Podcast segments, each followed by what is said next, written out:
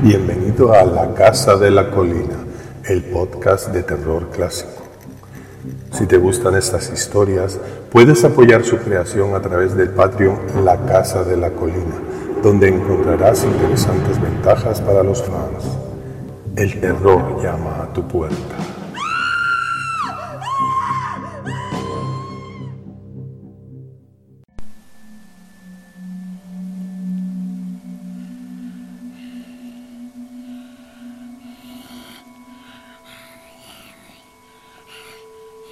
Esther se escondió tras la puerta del lavabo mientras escuchaba cómo los pasos se alejaban por el pasillo. En silencio entonó una oración suplicando a Dios que no la abandonara en aquel centro comercial. Tras unos minutos decidió echar un vistazo. Pasillo que conducía al área de tiendas desde el baño estaba oscuro, pero al fondo podía verse la luz del sol por el techo de cristal que cubría las instalaciones. Solo debía llegar hasta allí sin hacer ningún ruido. El vestido de novia no le resultaba cómodo, pero todo había ocurrido tan deprisa que no tuvo tiempo de quitárselo y aunque quizá fuera la última persona viva del planeta, no le apetecía nada ir desnuda por ahí, como si tal cosa. La luz se veía cada vez más cerca. Algo se acercaba a ella en la oscuridad. Trató de moverse más rápido, pero el aparatoso vestido se lo impedía. Cuando por fin sus ojos se acostumbraron a la falta de luz, pudo ver qué era aquello. Se trataba de los restos de una persona, apenas la cabeza, unida al brazo izquierdo por el hombro. Y, a pesar de ello, trataba de alcanzarla. Esther ignoró su intento y continuó su camino. Al llegar a la entrada del área de tiendas, se asomó con cuidado. Aquello parecía un cuadro del Apocalipsis. Escaparates destrozados, carros de la compra tirados por los suelos, cajas, bolsas y sangre. Mucha sangre por todos lados. Pero nada se movía a la vista, vivo o no vivo. Tenía que salir de allí y por fin encontrarse con Eduardo en su casa, como habían acordado. Salía de su escondite discretamente, encaminándose hacia la salida cuando pasó por delante del hipermercado del centro comercial. Entonces el hambre le revolvió el estómago. No recordaba la última vez que había comido. Debió de ser justo antes de la ceremonia de la boda, pero ¿cuánto había pasado de aquello? ¿Un día? ¿Una semana? Aún recordaba cuando Eduardo le pidió matrimonio. Fue en aquel restaurante italiano que tanto les gustaba. ¿Quieres casarte conmigo? Todos los presentes arrancaron en aplausos cuando su novio se arrodilló mostrando el anillo de compromiso. Nadie parecía poner atención a las noticias que se emitían en el televisor de la barra de bebidas, donde se daba a conocer un extraño virus que se había propagado en China y que estaba convirtiendo a la gente en seres dementes ávidos por la carne humana.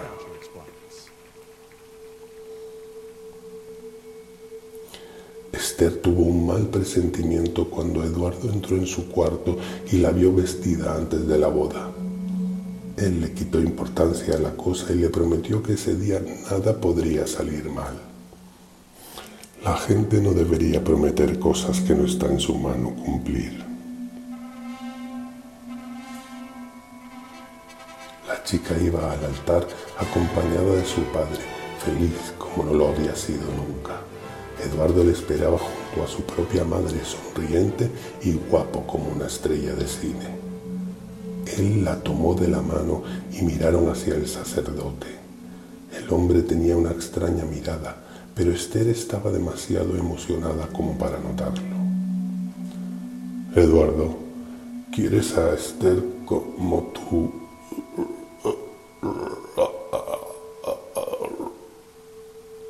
De pronto, al hombre se le volvieron los ojos rojos y un rictus de rabia se asomó a su cara.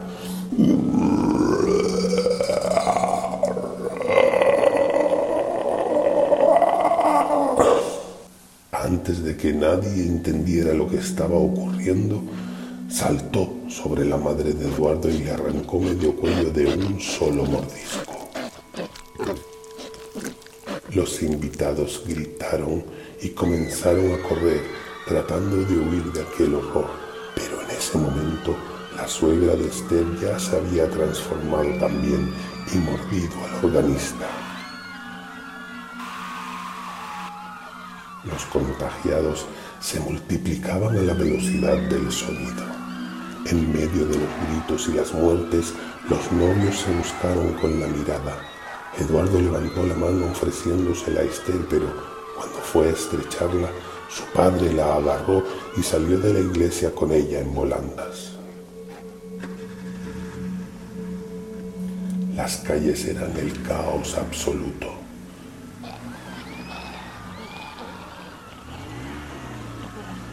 La gente se había vuelto completamente loca. Algunos se lanzaban contra el coche, mientras el padre de Esther trataba de esquivarlos a todos y salvar a su hija. De pronto, el auto comenzó a dar bandazos sobre la calzada.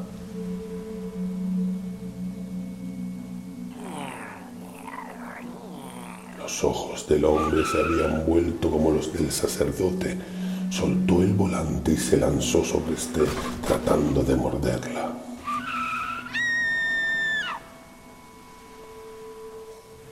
La chica trató de contenerlo mientras le soltaba el cinturón de seguridad y daba un volantazo. El padre de Esther salió disparado rompiendo el parabrisas. Ella tardó unos segundos en recomponerse y lo hizo justo a tiempo para ver cómo el hombre se levantaba e iba por ella, con la mandíbula colgando por un fino hilo de carne. Esther logró salir del coche y corrió tan rápido como pudo.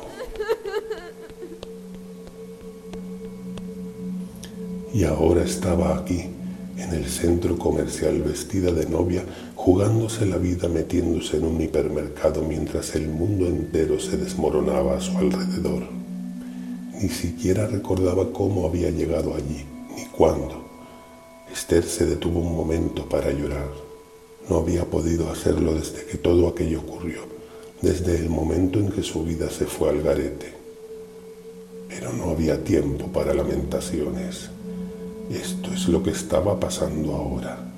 Debía de ser fuerte por ella y por Eduardo. Entraría en ese maldito comercio, se alimentaría y cogería fuerzas para ir a buscar a su prometido. Y juntos lograrían sobrevivir al puñetero apocalipsis zombie.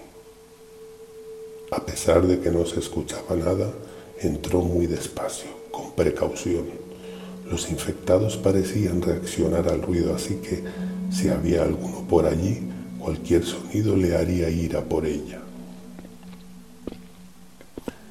La entrada estaba por el pasillo de los productos de limpieza.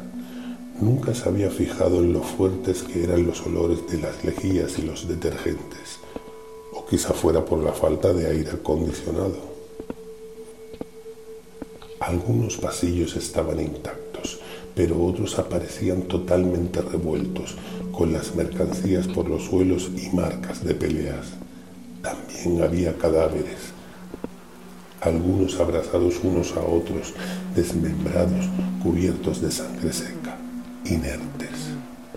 El olor de la muerte no le resultó tan desagradable como el de la lejía, que pronto se había acostumbrado a su nueva situación. Por fin, encontró el pasillo de los lácteos. El yogur de frutas del bosque era uno de los postres favoritos de Esther, una pequeña delicia de la que se había privado en los meses anteriores a la boda para poder entrar bien en aquel dichoso vestido.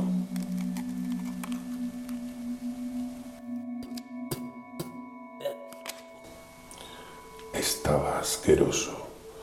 La electricidad no funcionaba, los productos de las neveras estaban echados a perder.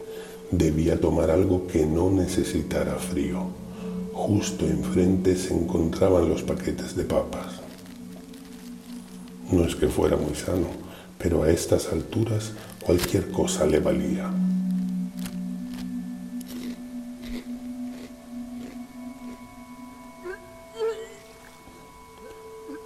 También estaba descompuesto.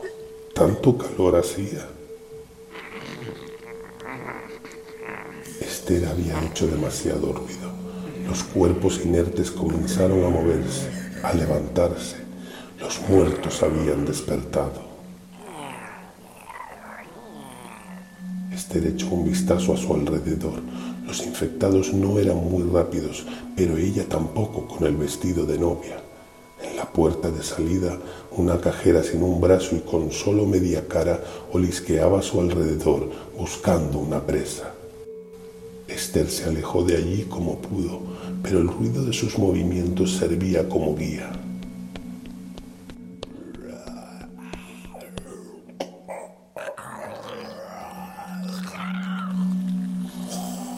Se detuvo un momento, tratando de pensar en qué hacer. Se encontraba en la sección de prendas de vestir. Echó abajo un maniquí y ocupó su lugar. Se mantuvo inmóvil mientras los muertos se arrimolinaban a su alrededor buscando algo que estuviera vivo. Esther trataba de controlar el temblor de su mano cuando uno de aquellos seres tropezó con la misma.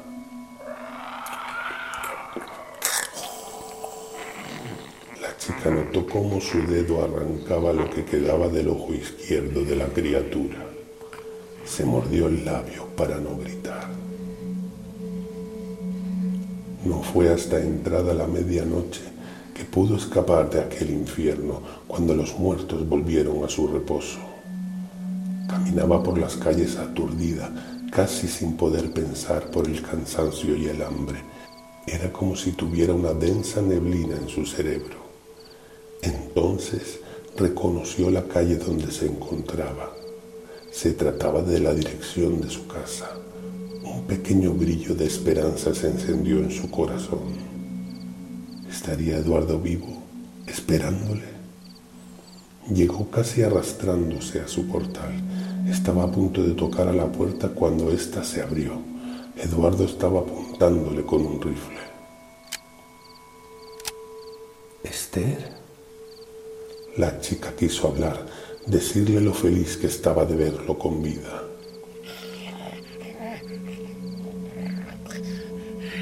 Eduardo levantó del nuevo el arma llorando. Por favor, vete. Esther no entendía nada y fue cuando vio su reflejo en el cristal de la puerta. Estaba manchada de sangre, con los ojos totalmente blancos y la piel lechosa y moribunda. Vete, no quiero hacerte daño. La chica se acercó a él. Tenía que hacerle ver que seguía siendo ella. Sintió que algo le golpeaba, pero no el dolor. Solo quería explicarle. Por fin estaba junto a su amor.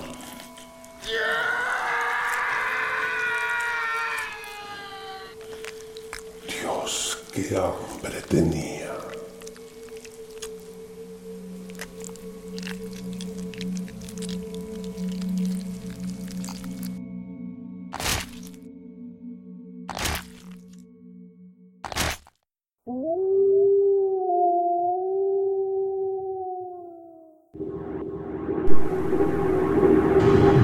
Bienvenido a La Casa de la Colina, el podcast de terror clásico. Si te gustan estas historias, puedes apoyar su creación a través del Patreon La Casa de la Colina. donde encontrarás interesantes ventajas para los fans. El terror llama a tu puerta.